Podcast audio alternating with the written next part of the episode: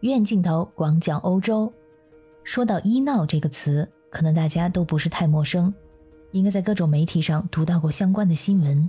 医闹指的是借炒作医疗纠纷而获得非法利益者。发起医闹的人有可能是患者，也可能是患者亲属或者受雇于患方以非法获利为目的的组织或个人。他们采取各种途径，以严重妨碍医疗秩序、扩大事态、给医院造成负面影响的形式来给医院施加压力。由于这种医闹的事件屡禁不止，影响太过恶劣，我国从二零二零年六月一日起实行《基本医疗卫生与健康促进法》，以国家法律的形式对医疗卫生健康领域里的社会关系和行为进行了规范，禁止任何组织和个人威胁、危害医疗卫生人员的人身安全，侵犯医疗卫生人员的人格尊严。其实，这医患关系算是一个全球性的难题。我们以法国为例。这几年来，整个国家的医患矛盾是持续增长的。在七月二十六号，法国医生协会公布了最新的年度安全报告。在去年，也就是二零二一年，一共记录了一千零九起事故。在这个报告中有显示啊，法国医生目前受到的身体和言语攻击，甚至是死亡威胁都在增加。可以这么说啊，医生这个本来是受人尊敬的职业，在法国却成了最危险的职业之一。大家好，我是在欧洲的可可鱼，欢迎收听我的节目。我们可以看一看从二零零三年到二零二一年来的数据。虽然说这几年来医生事故的数字有所波动，但总体来说呈现一个上升的趋势。在所有的医生当中，受伤最严重的是全科医生，占百分之六十一。然后呢是心脏病医生、精神病医生、眼科医生等等。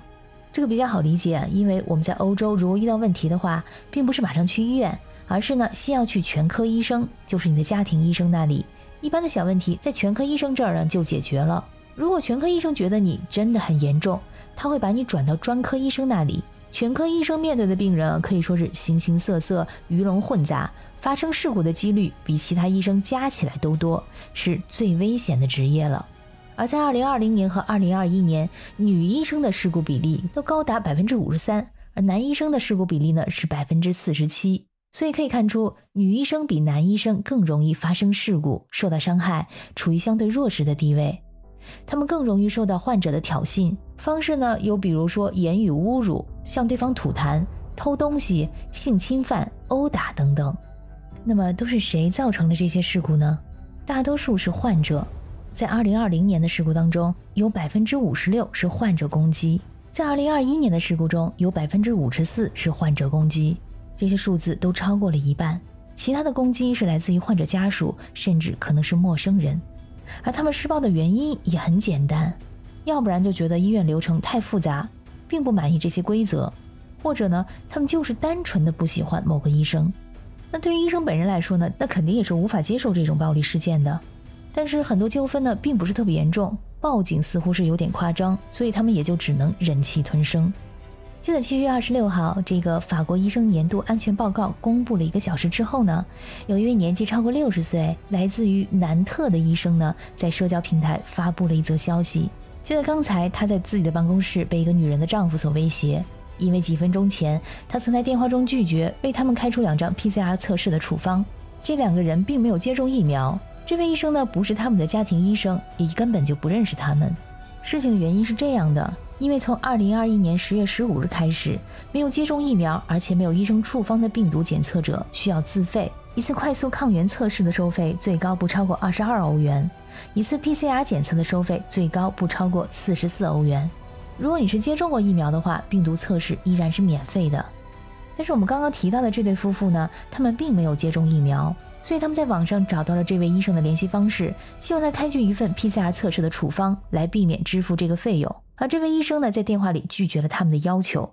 在被拒绝之后，这对夫妇中的丈夫来到他的办公室，大声的辱骂。而当医生表示要报警的时候，这个男人说自己曾经坐过两年牢，所以并不在乎这件事。虽然说并不是特别严重，但是类似的事件发生的频率很高。这种事件呢，医生一般来说呢都是懒得报告的，所以并没有记录在年度报告之中。如果说医生没有发在自己的社交媒体上，这个事情呢也不会被大众所得知。在几年前，法国图尔宽市的一所医院里，医护人员遇袭的事件再次让医闹问题成为法国人关注的话题。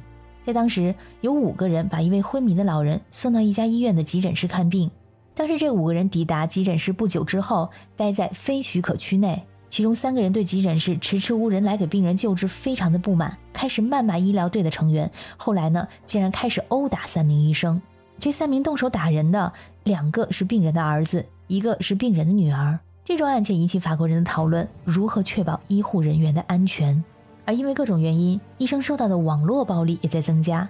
特别是这几年中，新冠疫情最严重的时期，有一位叫做杰罗姆·马蒂的医生，他因为在电视上公开露面，明确的表示支持打疫苗，所以成为在法国反疫苗人群攻击的目标。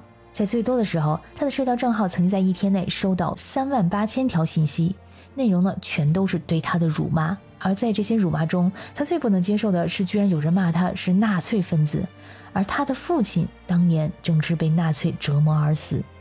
所以说，这种网络暴力对他造成了极大的精神伤害。